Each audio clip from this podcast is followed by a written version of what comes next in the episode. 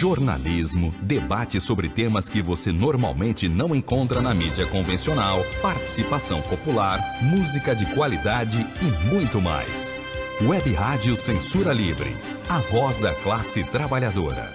Acompanhe a programação da Web Rádio Censura Livre no site www.clwebradio.com, no aplicativo exclusivo para ouvir rádio no celular, tablet e Smart TV. A emissora também está no Rádiosnet, um dos maiores aplicativos para esta finalidade, na nossa página no Facebook e no canal da emissora no YouTube. Acesse o nosso canal escrevendo youtube.com barra C barra Censura Livre. Tudo junto. Inscreva-se no canal e acione o sininho para receber as notificações de novos vídeos. Web Rádio Censura Livre a voz da classe trabalhadora.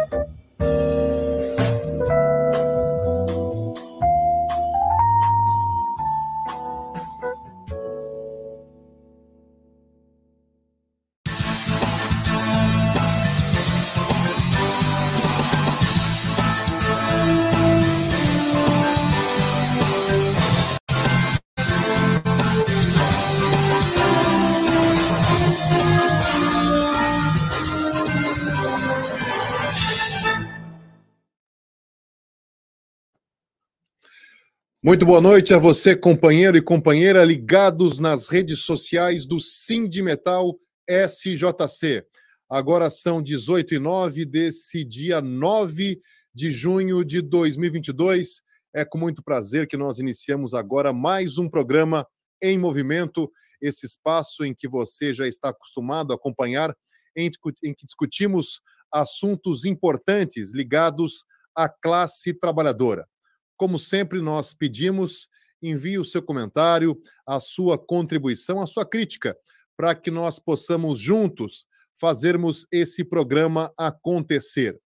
E nós iremos debater um assunto bastante importante nesse programa, assunto quente, fruto de uma decisão do STF, do Supremo Tribunal Federal, na tarde de ontem, que acabou né, em uma ação que foi originada nesse sindicato, por isso esse tema é tão importante para nós. É, o Supremo acabou decidindo que os patrões não podem fazer demissões em massa sem antes é, buscarem uma negociação com os representantes dos trabalhadores, com os sindicatos. E o nosso sindicato tem muito orgulho é, dessa da, investi da investida né, né, nessa ação judicial, né, os advogados do sindicato, e que lá em 2009 acabaram protocolando esta ação contra a Embraer, e ela percorreu diversas instâncias e ontem o Supremo acabou decidindo por maioria que não pode ocorrer demissão coletiva sem, prévia, sem prévia negociação com o sindicato. Bom, e para falar sobre esse assunto, eu tenho aqui novamente em nosso programa, ele que esteve já na última edição do nosso programa, o advogado Aristeu Neto. E também teremos é, mais tarde a participação do presidente licenciado do sindicato, Weller Gonçalves. Vamos então colocar aqui o Neto na nossa, nossa tela. Tudo bem, Neto? Seja bem-vindo novamente. Não esperava que você viria tão cedo, sempre muito bem-vindo, mas é um prazer, como sempre, recebê-lo. Boa noite, Rodrigo. É uma satisfação participar do, do Em Movimento.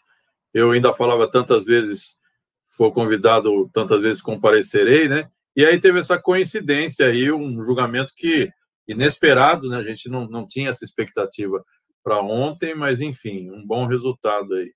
Então, boa noite a você, boa noite aos internautas, boa noite à classe trabalhadora brasileira. Perfeito, Neto. Muito boa noite. Bom, Neto, queria que você inicialmente explicasse um pouco da decisão de ontem do Supremo, como que foi, como você viu esse julgamento na mais alta corte do país e também fizesse um pouco do histórico, né, com muita calma, com muita tranquilidade, é, dessa ação que o sindicato e, e você à frente acabou protocolizando na justiça, que conquistou essa importante vitória, não somente para a categoria nossa, mas para todo o conjunto dos trabalhadores brasileiros. Neto, antes disso, é, o Bruno Russo, nosso companheiro, resgatou umas imagens que o companheiro Edmir também tem feito o trabalho de recuperação das imagens da mobilização ou de uma delas do sindicato em 2009. Tá, então, algumas imagens do arquivo 2009. Foi um ano em que a Embraer ela demitiu mais de 4 mil trabalhadores e o sindicato, como sempre, como é tradição, levou o pessoal à mobilização, aí uma passeata é, que saiu do sindicato, né, rumo à Praça Afonso Pena, aí o, um caixão simbolizando aí a direção da Embraer, é, a época ao comando de Fred Curado, aí as bandeiras, e aí um ato nacional que envolveu várias centrais sindicais é, do nosso país, né, contra esse absurdo que a Embraer realizou, o Mancha, com outros dirigentes de centrais sindicais, é, e essa manifestação, né, que, repito, reuniu aí é, diversas organizações, acabou denunciando essa, esse absurdo, esse mais um crime que a Embraer cometeu, que o sindicato acabou é, mobilizando os trabalhadores e também é, acionando a justiça e o Neto vai explicar como é, isso se desenrola e como chegamos na decisão do Supremo ontem. Neto, é com você. Então, Rodrigo, é, no último programa eu abordei também um pouco desse histórico do que aconteceu com a Embraer em 2009. Rapidamente, eu vou recordar isso, porque é, a gente vinha de uma crise econômica mundial que o epicentro foi os Estados Unidos e que ela surgiu, digamos, foi deflagrada a partir de meados de, de 2008, entre julho e agosto de 2008. E aí, quando chegava em fevereiro de 2009, a Embraer, é, se dizendo atingida pela crise, é, que tinha inclusive reduzido voos pelo mundo, enfim, tinha esse efeito, a, a Embraer promove essa demissão 4.273 pais e mães de família. E, na época, é, com, com auxílio do ILAESE, a gente identificou que o problema não era redução por demanda de, de aeronaves, que a Embraer tinha perdido um título bilionário na Bolsa de Valores americana, fazendo uma especulação financeira. Então, a partir dessa constatação, a gente fez um questionamento que até então era inédito, que é o a gente ajuizou um dissídio coletivo de natureza jurídica, que existe o dissídio coletivo de greve, que é o mais típico, quando tem uma mobilização, uma paralisação, e as empresas podem recorrer a esse tipo de dissídio para tentar solucionar o conflito, enfim, acabar com a paralisação por meio de uma decisão judicial ou de uma negociação que é levada no próprio Tribunal Regional do Trabalho, no nosso caso, Tribunal Regional do Trabalho de Campinas, né, que é a 15ª região, que abrange todo o interior de São Paulo. E aí a gente fez uma discussão sobre a impossibilidade de se fazer uma demissão é, coletiva, nos moldes que estava dado, principalmente é, por conta da, digamos, ser, aquilo ser feito de uma atrapalhada financeira, em vez de penalizar os acionistas, porque o, o, atrapalhada financeira tinha sido praticada pelo Conselho de Administração da Embraer. Ora, quem elege o Conselho de Administração são os acionistas. Então, se o conselho fez algum tipo de atrapalhada, o ônus dessa atrapalhada deveria recair sobre os acionistas, que, que teriam uma parcela, um lucro menor naquele determinado exercício, em 2009. E, no entanto, o conselho fazia isso, reduzia drasticamente a folha de pagamento, e a gente foi questionar no tribunal numa ação que, é, repito, era inédita. Inclusive, desse ponto de vista, o dissídio coletivo de natureza jurídica nunca tinha sido utilizado esse mecanismo com essa finalidade. E aí, é, uma repercussão muito grande, uma repercussão da demissão e essas mobilizações, enfim, os atos nacionais, ganhou é, o mundo, o caso Embraer, né, to, todos os olhos voltados para cá, e aí o tribunal, era um pedido nosso, o tribunal dá uma liminar e suspende as demissões alegando que eh, não tinha justificativa, não tinha fundamento econômico para fazer um corte. À época, Rodrigo, era o equivalente a 20% da população da fábrica, os 4.273. Então, imagina, 20% dos trabalhadores sendo demitidos. E aí eh, se tentou eh, uma negociação com a Embraer para buscar alternativas às demissões, é, acabou se construindo uma, um patamar de dois salários, que era o que a Embraer é, ofertava, o sindicato não aceitava, porque queria anulação das demissões. E depois disso, é, houve o julgamento pelo tribunal, pela sessão de dissídios coletivos do TRT de Campinas, né, composto por 12 desembargadores, e aí, por que eu me lembro, foi por unanimidade, eles decretaram que a demissão era abusiva, mas dada dado o ineditismo da situação, eles falavam que não não poderiam reintegrar os trabalhadores, que eles não, não tinham estabilidade, e que a solução seria homologar aquela proposta de dois salários que havia sido oferecida pela Embraer no processo, no curto processo de, de tentativa de negociação que se estabeleceu dentro do Tribunal Regional. É, a Embraer pagou esses dois salários é, e recorreu para o TST alegando que ela não poderia ser é, impedida de fazer esse tipo de corte em massa, que era um, um direito é, inexistente. O, o, que o sindicato tinha defendido nos tribunais não, não tinha paralelo, não tinha no direito positivo brasileiro, não tinha nenhuma regra que impedisse.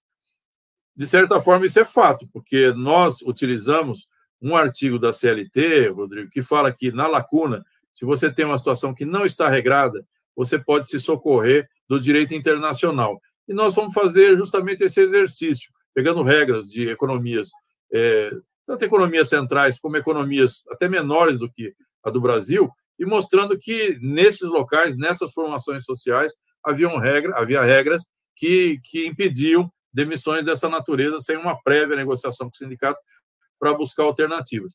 É, e aí o acórdão que foi, foi proferido, a decisão que foi proferida pelo, pelo tribunal fazia todo, todo esse reunia toda essa legislação internacional, é, tendo ela por aplicável no Brasil mesmo diante das lacunas.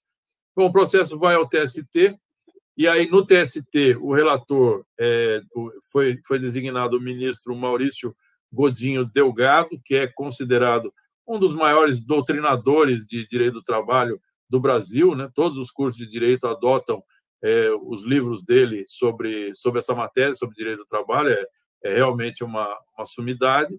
E aí ele propôs é, a manutenção da decisão do Tribunal Regional do Trabalho de Campinas e criar, a partir daquele julgamento, criar um paradigma que era a impossibilidade de demissões coletivas sem a prévia negociação com o sindicato. Isso também era inédito, porque é, não, não tinha. É, o, TST não tinha tradição de estabelecer regras que tivessem essa perenidade, ou seja, sinalizar para o futuro como é que deveria ser o mundo do trabalho. Essa decisão foi apertadíssima, Rodrigo, assim, foi voto a voto, acabou 5 a 4 no TST, é, e, e, a gente é, saiu de lá é, com, digamos, era num certo sentido, um avanço. A gente fala que é um avanço civilizatório ter uma regra dessa natureza no Brasil, porque antes não existia, mas a gente saía muito frustrado com, com o direito daquele, daquele contingente de mais de 4 mil pessoas que via, fala assim, houve abuso, mas não tem uma solução, a solução são meros dois salários de indenização, a gente achava muito pouco. Nós recorremos ao Supremo Tribunal Federal e a Embraer também.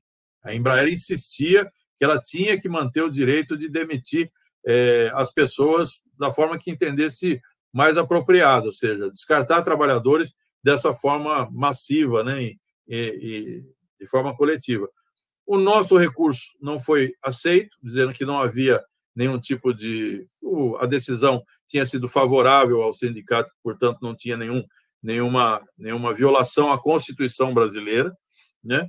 É, o recurso da Embraer foi rejeitado num primeiro momento, eles daí recorreram dessa rejeição e o ministro Marco Aurélio, hoje aposentado, acabou admitindo o recurso. É, isso foi é, ainda no, no, ano de 2009. Você imagina como é que tramitou esse processo, por isso a, a vantagem do dissídio. O dissídio foi julgado, a gente ajuizou ele em março, as demissões foram em fevereiro, ajuizou em março, é, em junho estava julgado, julgado em, em em Campinas. E, salvo engano, foi no começo de 2010, daí estava julgado pelo TST e depois foi ao Supremo Tribunal Federal. Desde lá, então imagina, todo esse tempo, é, o processo ficou tramitando no Supremo Tribunal Federal, aguardando a data de julgamento, de início de julgamento. Isso foi pautado às vésperas da aposentadoria do ministro Marco Aurélio, né? É, eu, eu não tenho a data exata aqui, mas faz cerca de um ano, acho que a própria imprensa é, reportou aí a data de início do julgamento, mas enfim, começou o julgamento, voto do Marco Aurélio contra o sindicato, é, contra a necessidade de negociação prévia. É, depois ele se aposentou, mas a regra no Supremo é que prevalece o voto dado por ele.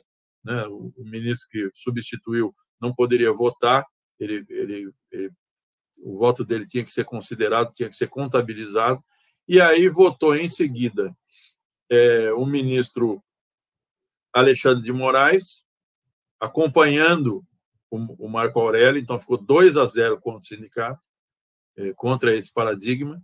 E aí votou o ministro Nunes Marques, que estava estreando no, no tribunal, indicado pelo, pelo Bolsonaro, é, também votou contra o sindicato, ou seja, ficou 3 a 0 é, contra esse paradigma da necessidade de, de negociação.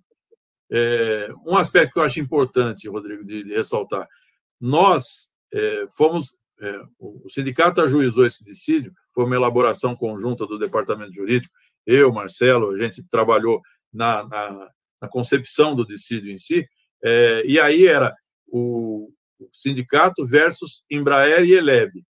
Mas quando chega no Supremo Tribunal Federal, é uma característica desses julgamentos, principalmente esses que vão ter repercussão geral, ou seja, a decisão que for tomada lá vai ter que ser aplicada em todo o país. Nesses processos de grande repercussão, as centrais sindicais, ou seja, outros atores acabam ingressando é, na, na, condição, aquilo que se chama de amicus curi, que é, é o significado é amigos da corte, ou seja, vão lá para contribuir no processo. Obviamente que é, cada um do seu lado, por exemplo, a Confederação Nacional da Indústria ao lado da Embraer, as centrais sindicais, praticamente todas as centrais sindicais, do lado do Sindicato dos Metalúrgicos, e aí o julgamento ganha essa, essa dimensão, né? e, e inclusive com muitas sustentações orais, enfim, foi um, um julgamento que no início, até chegar ao voto do ministro Marco Aurélio, durou praticamente um dia inteiro. A nossa surpresa foi essa. Então, a gente perdia de 3 a 0, é, o julgamento foi suspenso, é, foi pediram. O julgamento estava sendo virtual, Rodrigo. Então, é, não tinha. É, era, os votos eram, eram eletrônicos. isso que tem aquela modalidade? É, o voto eletrônico. Como é que é o, o sistema, o plenário virtual? O, é colocado em pauta e aí o ministro vai lá, vota e, e disponibiliza só no sistema qual é o voto dele. Eu votei a favor, votei contra e tudo mais. E aí os outros ministros têm 15 dias para aderir àquela, àquela votação. Só que, num julgamento dessa natureza, um único ministro que pedir para sair do sistema, desse sistema virtual e ir para o plenário, o chamado plenário físico, o julgamento é encerrado e recomeça com nova votação. Foi o que aconteceu. Então, quando estava 3 a 0 é, o ministro Dias Toffoli pediu para levar para o plenário físico, é, os votos caíram, mas daí no plenário físico, no plenário presencial, aí os votos foram reafirmados, ficou novamente 3 a 0 contra os sindicatos. A diferença foi que o ministro Faquim, Edson Faquim, abriu a chamada divergência, falando que ele entendia que aquele, aquele paradigma criado pelo TST era significativo, tinha tudo a ver com que a Constituição brasileira estabelece, que é um papel importante para os sindicatos, que valoriza, valorizava a negociação coletiva, e aí, discordando dos outros, dos outros ministros, dos outros três votos, ele indeferia o recurso da Embraer. É, na sessão, ele foi seguido pelo ministro Barroso, e aí ficou 3 a 2 e o ministro Dias Toffoli pediu vista, e o julgamento foi suspenso. Três para três contra o sindicato, dois votos a favor do sindicato. E aí a dinâmica, por que, que nós, nos surpreendeu essa retomada do julgamento ontem? Porque tem uma pauta que é pública, Rodrigo, e que é assim, vamos tem três processos para ser julgado numa determinada sessão do Supremo Tribunal Federal. Se você não é o primeiro da lista, muito provavelmente seu processo não vai ser julgado naquele dia. Por quê? Porque quando você começa o julgamento, vem aquela série de sustentações orais, às vezes oito, nove, dez pessoas fazendo sustentações orais, cada uma por 15 minutos. Depois disso, vem o relator lendo o seu voto, e às vezes essa leitura é coisa de hora, hora e meia. Então, normalmente, se você está em segundo lugar, você fala: bom, aqui, é, como é um, uma, o, o primeiro processo da lista é um processo complexo, não vai dar tempo. E várias vezes a gente entrou em pauta mas não entrava lá no, na pole position, que a gente chama, né? Não, chegava, não era o primeiro da lista. E aí acontecia invariavelmente isso. Começava o julgamento do, outro processo não dava tempo de chegar ao nosso. Ontem, o que acontece? A ministra Rosa inverte a pauta, ela tem poderes para isso. Ela falou: olha, vamos julgar esse processo, porque ele está aqui já parado há algum tempo e tem relevância para a sociedade. E aí ela, ela reinicia o julgamento. E eu confesso a você, nem a previsão mais otimista, não só minha, mas das centrais em geral, né, o, o GT, o grupo de trabalho jurídico que reúne os, os advogados de todas as centrais do país, que estava acompanhando isso e no grupo, no, lá no grupo de Zap, trocando informações, fazia lá uma estimativa, olha, quem sabe a gente não empata 5 a 5, e aí, como a ministra Rosa estava presidindo, o desempate da, da ministra Rosa poderia nos dar uma vitória nesse, né, nesse marco, empate e depois desempate com o voto de Minerva da, da presidente do, do, STF. A surpresa foi que é, veio uma sequência de votos favoráveis à tese da necessidade de negociação prévia. Né? O, o julgamento ficou, no final, 7 a 3, é, inclusive com o ministro Alexandre de Moraes pedindo para rever o seu voto, ele, ele mudou a posição dele, isso é raríssimo no, no STF. É, e aí reconsiderou, dizendo que tinha refletido melhor, tinha ouvido os argumentos e os fundamentos dos demais ministros, né? É, o, o, o, ministro Lewandowski fez um, uma, uma sustentação, ele fez uma fundamentação muito sólida e muito incisiva, dizendo que o Brasil precisava de uma regra daquela para para evitar a barbárie da demissão coletiva, falando que era um problema efetivamente social, não é um problema do trabalhador e de sua família exclusivamente. Isso aqui gera uma, uma repercussão, e sempre se referindo ao caso Embraer, falando assim: isso aqui vai, vai servir para para toda a classe trabalhadora, para todos os sindicatos, mas o caso da Embraer era muito emblemático. Ele falava 4.273 demissões é um escândalo. A gente, a gente não pode fechar os olhos para isso. E aí teve um último voto contrário, que foi do ministro Gilmar Mendes, uma corrente que existe no Supremo Tribunal Federal, Rodrigo, que a gente tem que denunciar para a sociedade, inclusive, que tem uma doutrina, adota uma doutrina que foi criada em Chicago, é, e, e, a gente sabe dos Chicago Boys, o Paulo Guedes talvez seja o representante entre nós, o mais famoso dos Chicago Boys, embora ele não seja nada jovem para ser boy, né? Seria um, um Chicago Old, na verdade. Mas o que, que prega é, essa doutrina criada lá na Universidade de Chicago, chamada de Law and Economics? Seria foi é, absorvida no Brasil como análise econômica do direito. Tem como tinha como grande expoente um, um teórico da Universidade de Chicago chamado Richard Posner. É, ele prega a subordinação do direito à economia. Então, é, em cima dessa doutrina, se fala o seguinte: olha, e o ministro Gilmar falava isso. Ah, mas as empresas então não vêm mais para o Brasil é, se tiver alguma, algum tipo de restrição à demissão. É um argumento muito frágil, porque se tem essa mesma regra nas principais economias do mundo, não me parece que é, que é esse, essa questão que deveria definir é, as decisões judiciais. O mais curioso, Rodrigo, é o seguinte: o tal Richard Posner, que é o grande teórico dessa corrente, ele, em 2008, por conta da crise econômica, e por conta do, do resultado da crise econômica, um aporte gigantesco de recursos do Estado, ele fez uma autocrítica completa, falou: esqueçam o que eu escrevi, esqueçam o que eu escrevi. Ele mudou, ele, ele passou a ser um keynesiano, ou seja, apoiando é, a, a intervenção do Estado na economia. Só falta avisar alguns ministros do Supremo Tribunal Federal que o Papa que eles reverenciam, ele fez uma autocrítica cabal, ele mudou de ideia, mudou de, mudou de time, na verdade, era um ultraliberal, alinhava com Milton Friedman, é, Friedrich Hayek, enfim, todos os ultraliberais, e hoje é um keynesiano. É, até porque não dava para ser de forma diversa. Você lembra como é que foi em 2008?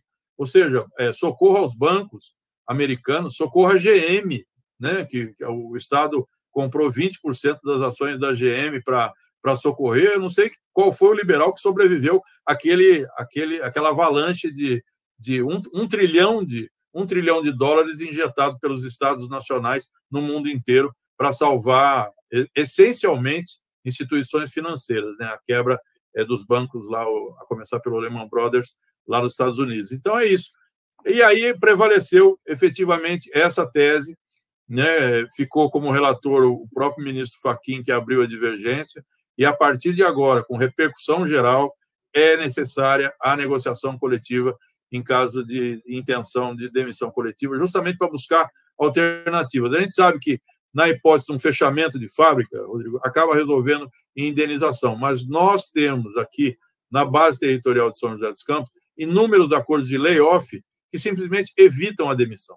Né? Faz o aporte de um recurso do Fundo de Amparo ao Trabalhador, é, reduz a folha de pagamento da empresa e preserva empregos. E assim, a gente tem, é, eu digo que é o teste empírico.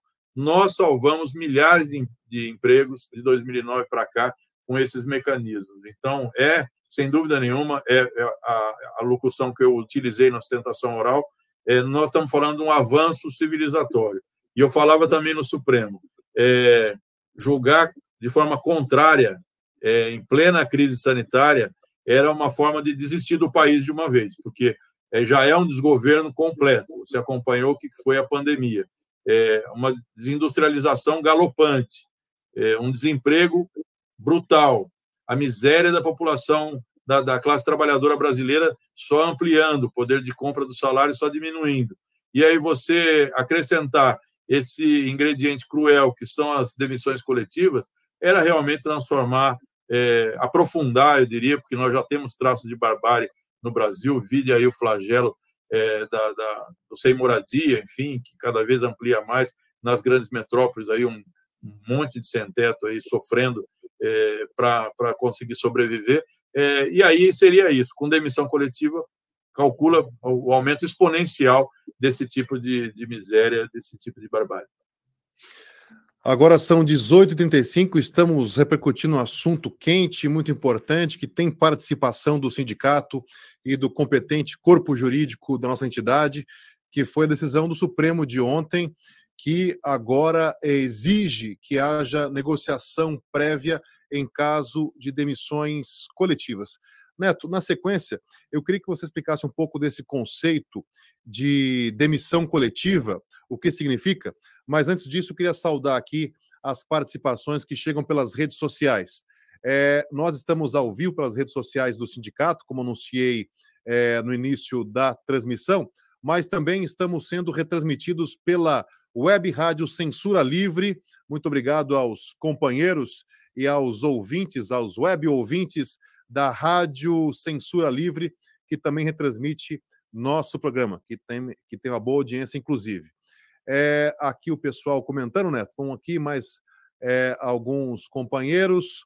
É, aqui o, o, Lucas Francelino, ressaltando aí é, que o Neto é um dos melhores advogados do Brasil, e é bom, o Neto também é, sempre coloca junto todo o corpo jurídico que o sindicato dispõe.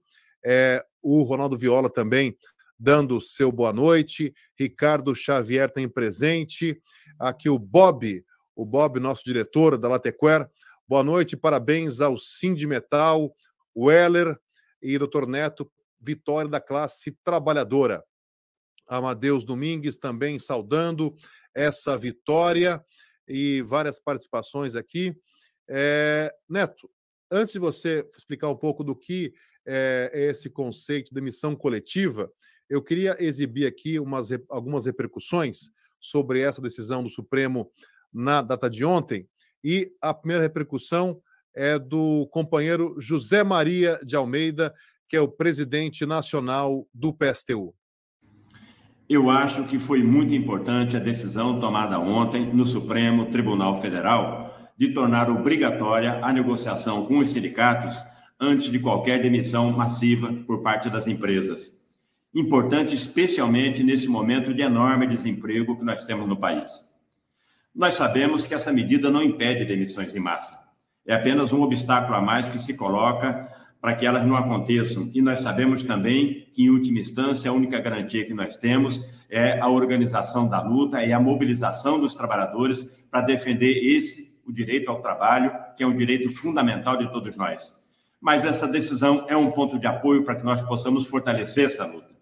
Nesse sentido, eu acredito que está de parabéns o Sindicato dos Metalúrgicos de São José, que é quem interpôs essa ação, no, que foi julgada no Supremo Tribunal Federal, Parabéns ao departamento jurídico do sindicato, já disse ao Neto ontem, minha opinião sobre isso, acho que é uma conquista importante dos camaradas. E, como eu disse, é um ponto de apoio no qual nós devemos nos basear para seguir a luta, cujo exemplo, talvez mais importante neste momento do país, esteja sendo dado exatamente pelo Sindicato dos Metalúrgicos de São José dos Campos, na mobilização que fez na Vibraz contra as demissões e na luta que está travando nesse momento contra as demissões na Caoa Shelly. Parabéns aos camaradas e vamos à luta. É isso, Thaís Zé Maria. Outra opinião importante que vamos ouvir agora é do companheiro Luiz Carlos Prates, o Mancha, nosso Mancha, que é dirigente sindical licenciado da CSP com Lutas. Boa noite, Rodrigo. Boa noite, Neto. Boa noite, Weller. Esse tema que está sendo abordado, ele é muito importante e essa é uma vitória dos trabalhadores, né? Uma vitória dos trabalhadores que foi conquistada em décadas, em décadas, e uma vitória em particular dos metalúrgicos de São José, mas não só dos metalúrgicos de São José. É uma vitória que foi conquistada na luta, que foi conquistada nos tribunais e que foi conquistada através da mobilização dos trabalhadores. Porque aqui nesse país, infelizmente, não existe estabilidade no emprego. As empresas têm total liberdade para demitir os trabalhadores na hora que bem é, entender. Então, a gente construindo uma resistência, como foi construída, e agora impedir que haja um processo de demissão em massa, sem que haja um processo de negociação com os trabalhadores, é um passo adiante bastante importante, porque, como eu disse, nesse país não existe nenhuma proteção às demissões imotivadas. Então, essa decisão do tribunal, essa decisão do STF, abre um precedente importante para todo o movimento sindical, para todo o movimento dos trabalhadores, que vão poder utilizar de mais um instrumento para resistir às demissões, para impedir que as demissões ocorram, porque esse é o caminho. O caminho é a mobilização. Por isso mesmo que é muito importante e está de parabéns aí vocês por essa luta que nós estamos travando. É isso aí, Neto. Com você, então, para repercutir um pouco dessas falas que tivemos e também da pergunta que eu fiz. Como se e é, como o judiciário enxerga essa questão das dispensas coletivas? Então, Rodrigo, você, vê que um destaque na fala do, dos dirigentes, tanto Zé Maria como Mancha, é, é ressaltar a importância da mobilização, porque se você não combina uma mobilização forte e fica escorado exclusivamente no, no paradigma, numa expectativa judicial, é, o resultado não, não, não, é, não, não é promissor. Então, é, eu acho que esses grandes exemplos aí, desde a, da, quando houve o fechamento da LG, a, a, luta que as companheiras das montadoras de celulares da LG, da Santec, Bluetech, 3C, que elas travaram uma greve de 30, mais de 30 dias é, e, e, buscavam um tratamento isonômico, né, um tratamento igualitário é, a, a, que estava sendo destinado às trabalhadoras da LG em Taubaté, é, passando aí pela mobilização da Avibraz, que também pretendia fazer uma demissão coletiva, ao mesmo tempo que entrava com uma recuperação judicial, um pedido de recuperação judicial, e agora na Caoa Sherry, que inclusive amanhã vai ter uma assembleia para deliberar sobre uma proposta que foi construída é, em cima de muita mobilização, não é digamos, o, o, óbvio que tem ação civil pública e liminares e a guerra das liminares, mas o que determina mesmo o resultado, sem dúvida nenhuma, é a mobilização.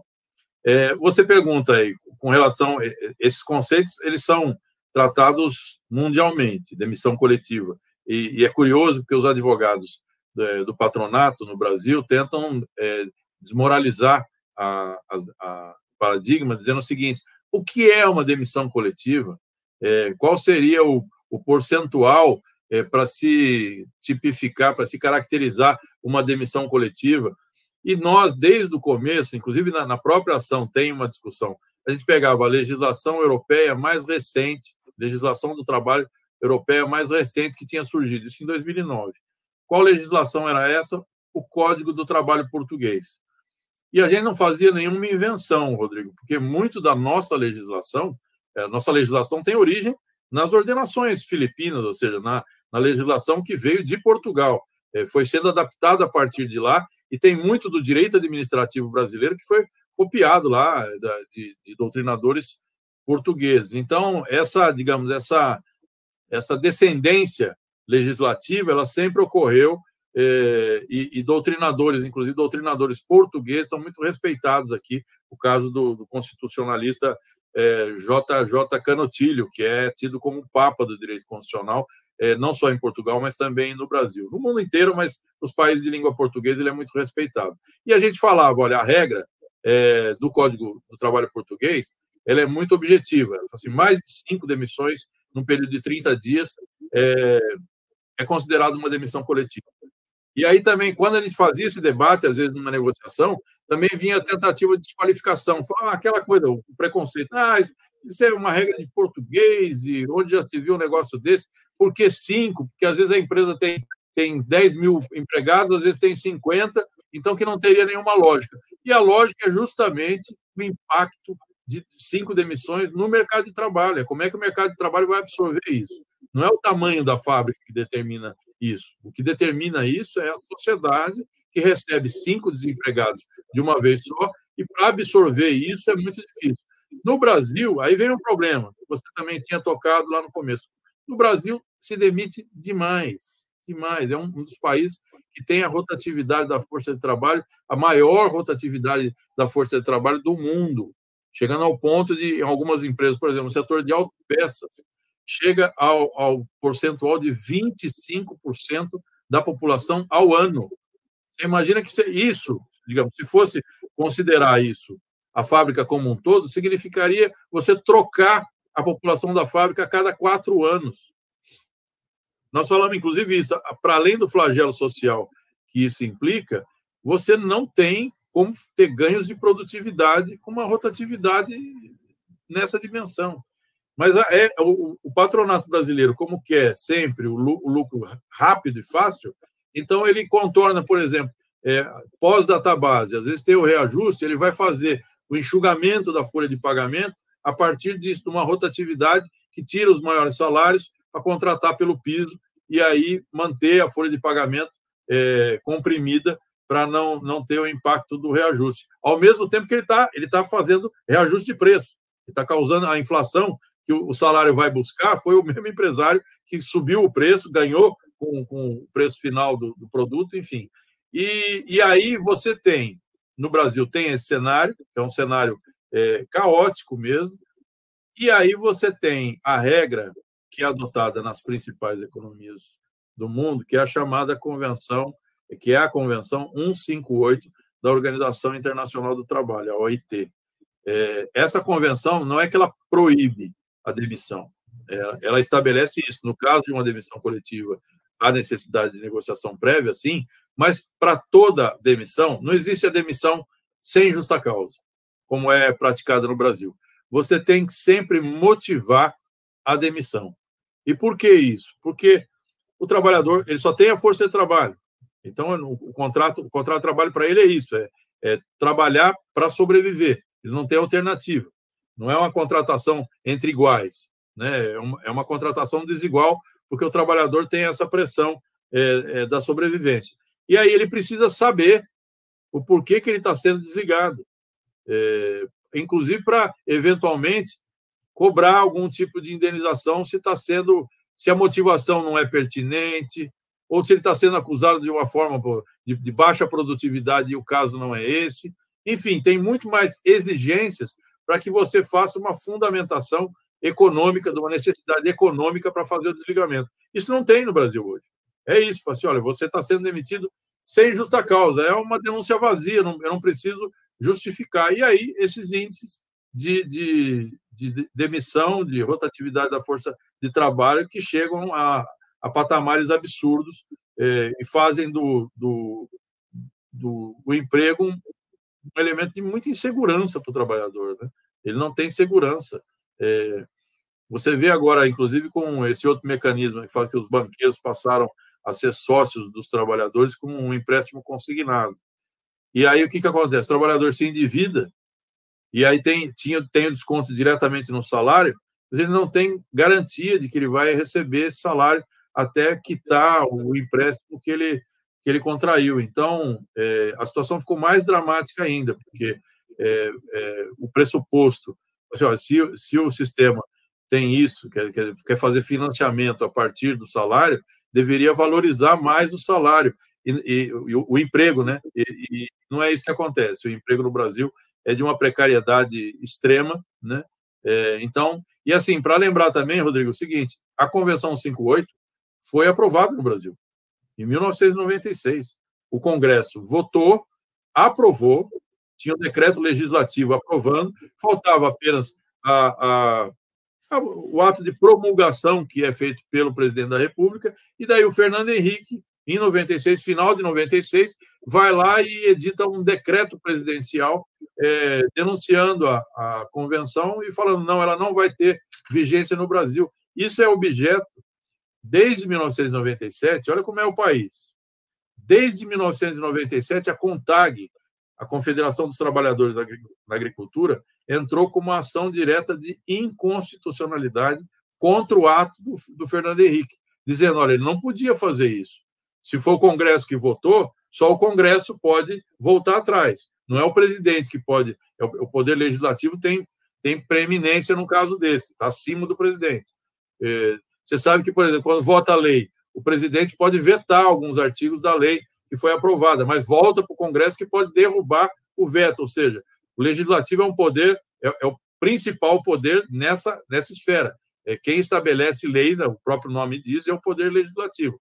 Então tem essa DIN, e essa DIN já foi e voltou é, para julgamento. Você tem, tem uma ideia, é, dois relatores é, que eram designados, um faleceu, Maurício Correia, o outro se aposentou, que era o Joaquim Barbosa, e agora está tá se falando de retomar o julgamento, entrou em pauta em 2020, e aí também aquela coisa, entra em pauta, mas entra lá embaixo no, no chamado grid, lá na, na, pauta de julgamentos, e aí nunca vai.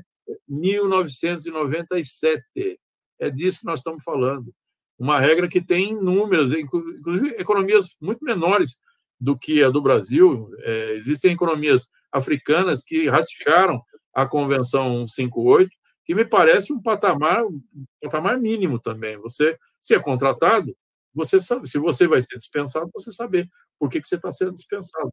É, é, repito, não é impedir, é você fundamentar. Né? Como você disse, é civilizatório, é algo civilizado esse, essa prática mínima, e é muito bom você é, fazer esse resgate histórico, porque a gente é, lembra do que foi o governo FHC, né, os tucanos no poder, e agora tem tucano aí que é meio disfarçado, que é vice do, do outro lá. Mas, é, Neto, para a gente já finalizar aqui a sua participação no nosso programa, eu queria é, só ressaltar aqui uma mensagem que o nosso diretor, Marcão da Gerdau, colocou aqui, ó, aqui na tela.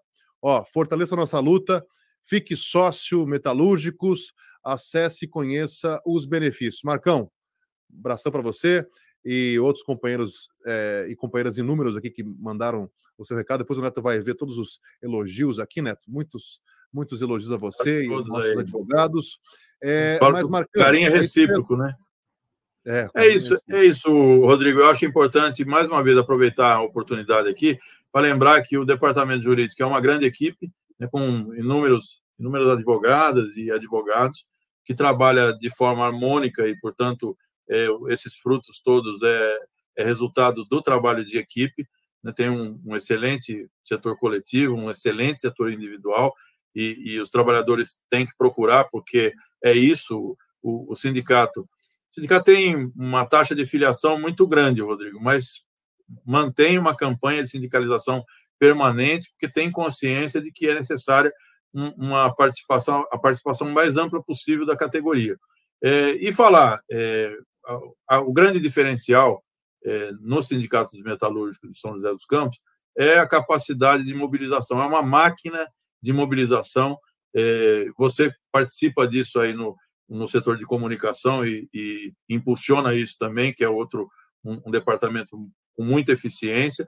Mas eu digo, é, é, um, é um sindicato que é, é organizado e voltado para isso. Assim, ó, ninguém faz greve como o Sindicato dos Metalúrgicos de São José dos Campos, com a, com a capacidade, se basta somar os, os dias de, de, greve durante os últimos anos aí para fazer uma demonstração objetiva de que é isso, é, um, é uma máquina de mobilização que funciona muito bem em defesa da classe trabalhadora e, por isso, qualquer iniciativa é, jurídica fica bastante facilitada, porque é isso, né? os, os juízes olham para a sociedade e aí vem a, a, indignação da classe trabalhadora nas suas reivindicações aí e, e os resultados acabam aparecendo.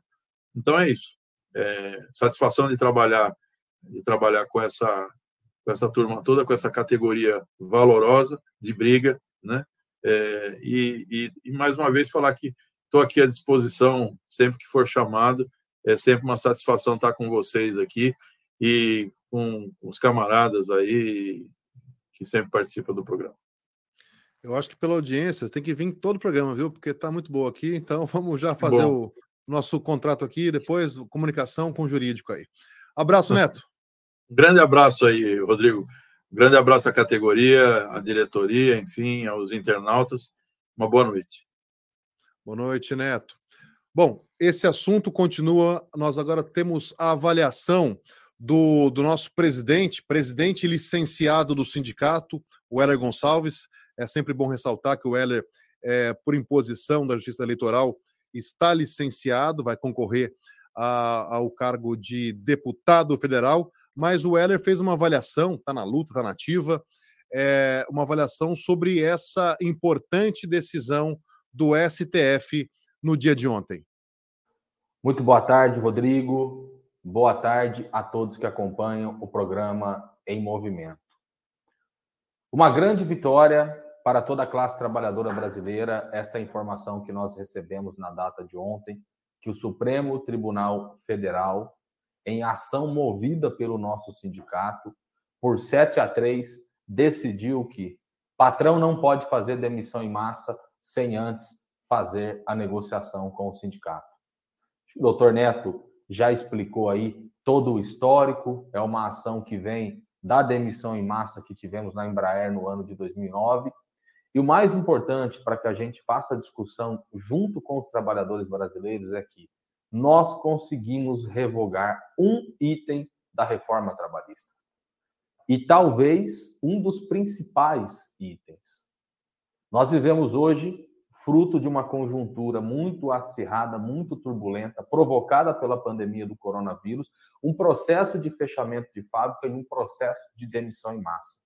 As lutas em curso que nós temos hoje aqui no Vale do Paraíba mostra isso. Mas não só as lutas em curso, que eu vou tocar nesse tema, é claro, mas se a gente for fazer um resgate dos últimos três anos, teve uma nova demissão em massa na Embraer, de 2.500 pais e mães de família no ano de 2020, na pandemia. Nós tivemos também demissão em massa na Itachi.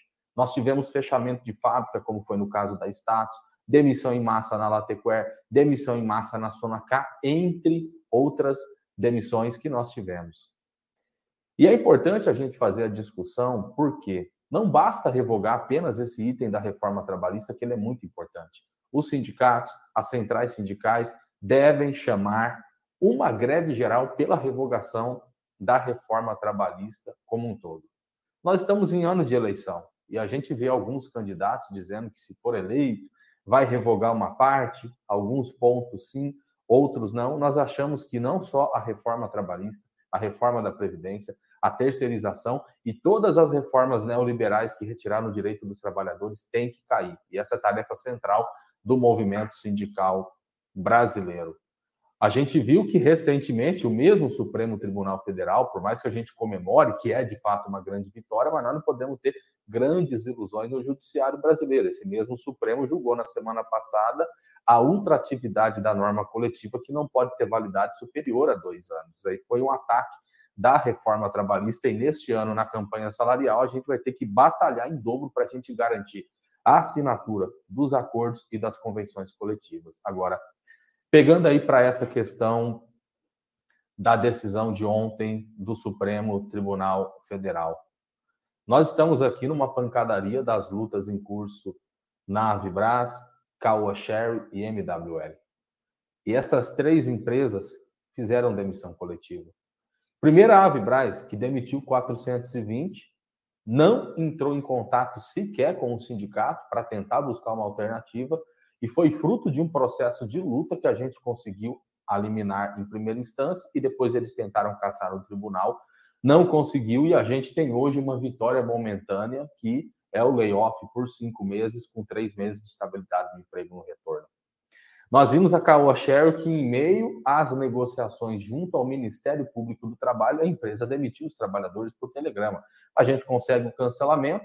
Amanhã nós temos uma assembleia com os trabalhadores da Caoa Share, porque hoje nós tivemos uma nova audiência no MPT e tem uma proposta para votar, e no nosso sindicato que prevalece a democracia operária são os trabalhadores que vão decidir se aceitam ou não a proposta de acordo que está sendo proposta pela empresa.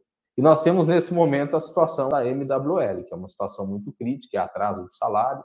Nós achamos que essa empresa está querendo fechar e dar o calote nos trabalhadores e a MWL também fez uma demissão em massa, inclusive uma demissão absurda, porque ela fala que é abandono de emprego dos trabalhadores por ter ficado mais de 30 dias, sendo que os trabalhadores estão em greve, nós estamos na batalha e com certeza depois dessa decisão do Supremo, o mais provável é que a gente consiga reverter também essas demissões na MWL.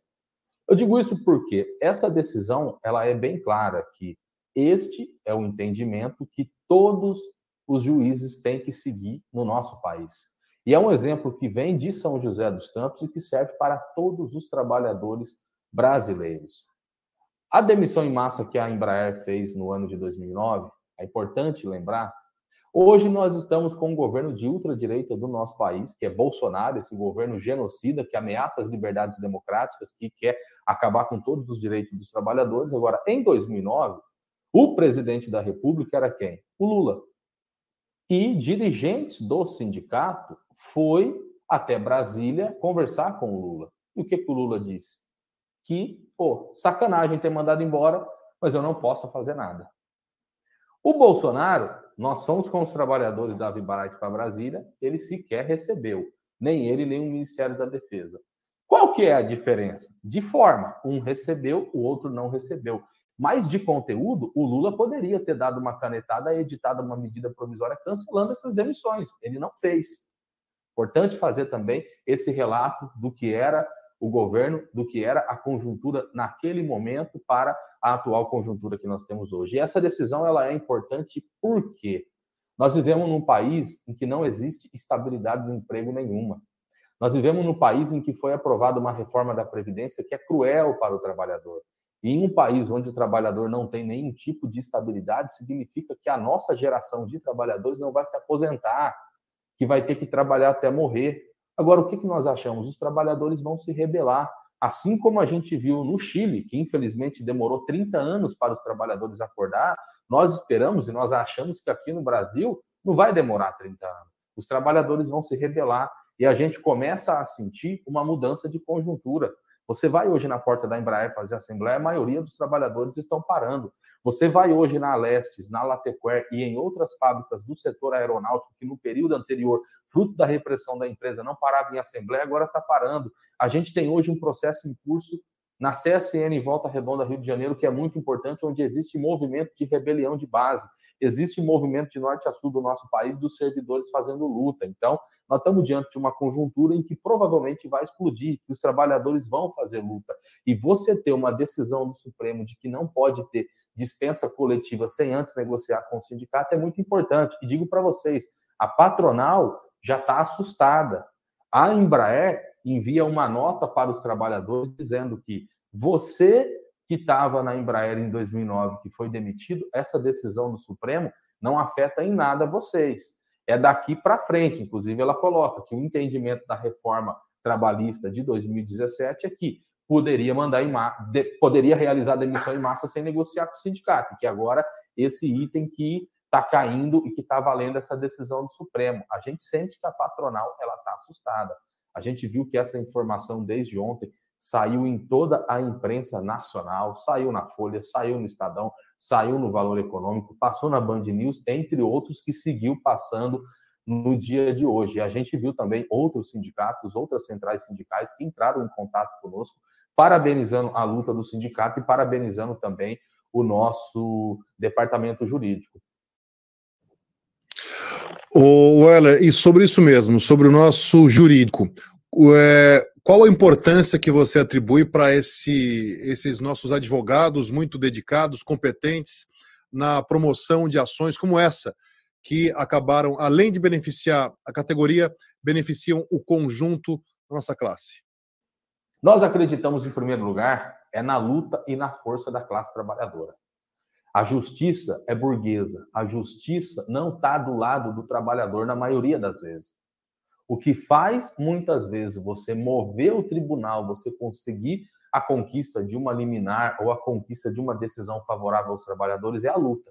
Nós achamos que na Avibras conseguimos essa liminar por conta da luta histórica que os trabalhadores tiveram. Nós achamos que na Caoa Sherry também conseguimos cancelar as demissões por conta da luta que foi feita. Olha só, ontem nós fizemos passeata de manhã no centro de Caçapava com os trabalhadores da MWL, dizendo para a população que defender Caçapava é defender os empregos da MWL. Ontem à tarde, nós fizemos passeata com os trabalhadores da Caoa Share em Jacareí, dizendo que defender Jacareí é defender os empregos dessa montadora. Nós achamos que a superestrutura muitas vezes se move por conta deste movimento que é feito. Então, em primeiro lugar, é a luta dos trabalhadores e é esse o princípio que o Sindicato dos Metalúrgicos tem. Agora, não é qualquer coisa o departamento jurídico que nós temos no nosso sindicato. Companheiro Neto, companheiro Marcelo, companheiro Toninho e toda a equipe que trabalha tanto no jurídico coletivo do nosso sindicato, assim como também as companheiras que são advogadas do jurídico individual. E eu digo isso com muito orgulho para os trabalhadores metalúrgicos que eles têm o melhor departamento jurídico do Brasil. As conquistas que nós estamos tendo na justiça no último período não é qualquer coisa. E tem a conquista, em primeiro lugar, por conta do viés de classe que o Sindicato dos Metalúrgicos filiado à CSP com lutas tem. A gente não tem dó do patrão quando vai entrar com uma ação. Nós fazemos a luta primeiro para que depois a gente tente alguma coisa na Justiça do Trabalho ou no tribunal. Então, acho que isso que é o mais importante, o viés de classe que o nosso sindicato tem. Mas o nosso departamento jurídico tá de parabéns. As conquistas que a gente está tendo não é qualquer coisa, e esta conquista não é apenas uma conquista para os trabalhadores da Embraer. Não é uma conquista para os trabalhadores metalúrgicos só, é uma conquista para toda a classe trabalhadora brasileira. Então, eu finalizo aqui. Sou presidente licenciado do sindicato, estou aí na tarefa da pré-candidatura a deputado federal pelo PSTU. Quem está na presidência nesse momento, o presidente em exercício, é o companheiro Valmir Mariano, e é com muito orgulho que eu digo aqui, enquanto trabalhador metalúrgico, que este sindicato, a diretoria, companheiros e companheiras, homens e mulheres que estão todos os dias na porta da fábrica tocando a luta dos trabalhadores e também toda essa equipe de profissional que nós temos e parabéns aí para o doutor Neto, Parabéns para o doutor Marcelo, parabéns para todos os advogados do sindicato. Nós conseguimos, saindo aqui de São José, saindo da sede do sindicato, uma conquista importantíssima. Revogamos um item da reforma trabalhista. Conseguimos fazer com que patrão não pode fazer demissão sem antes sentar e negociar com a entidade sindical, e isso é uma grande vitória para toda a classe trabalhadora brasileira.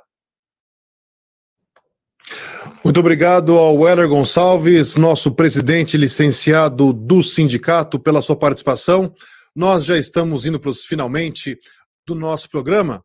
Antes disso, eu queria deixar um recado a todos os companheiros da Caoa Sherry.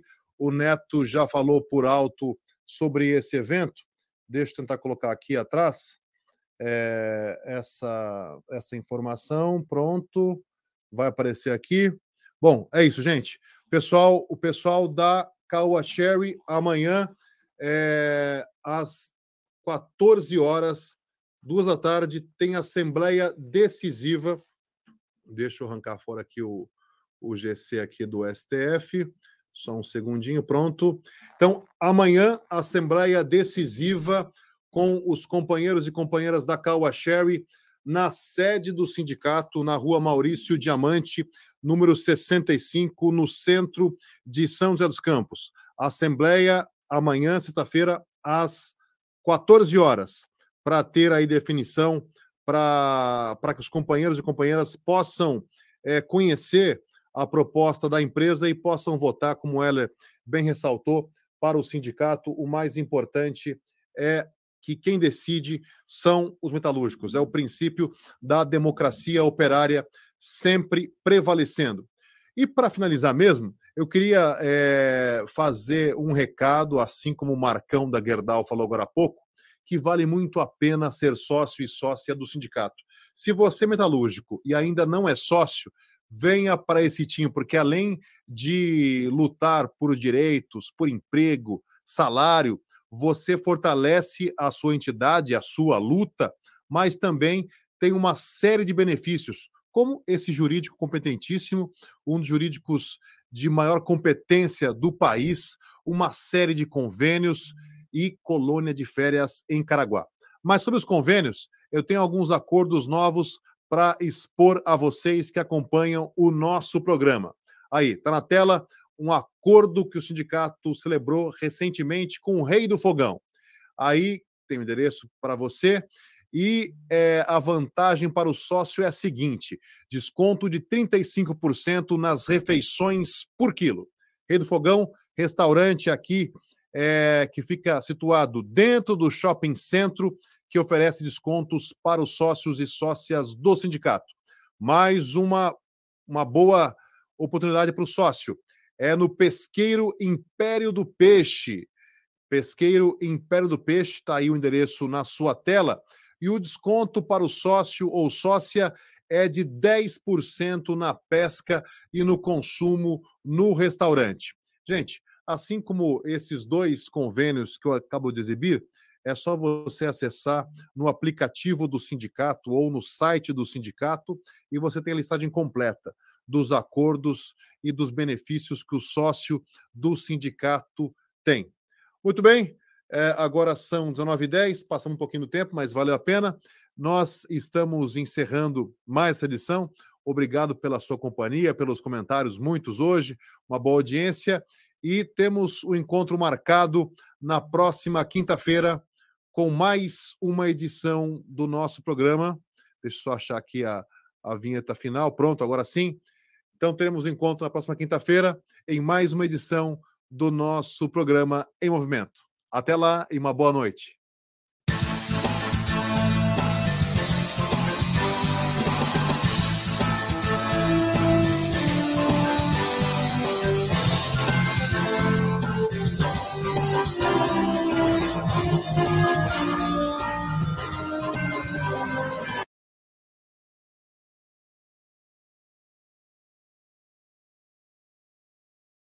Jornalismo, debate sobre temas que você normalmente não encontra na mídia convencional, participação popular, música de qualidade e muito mais.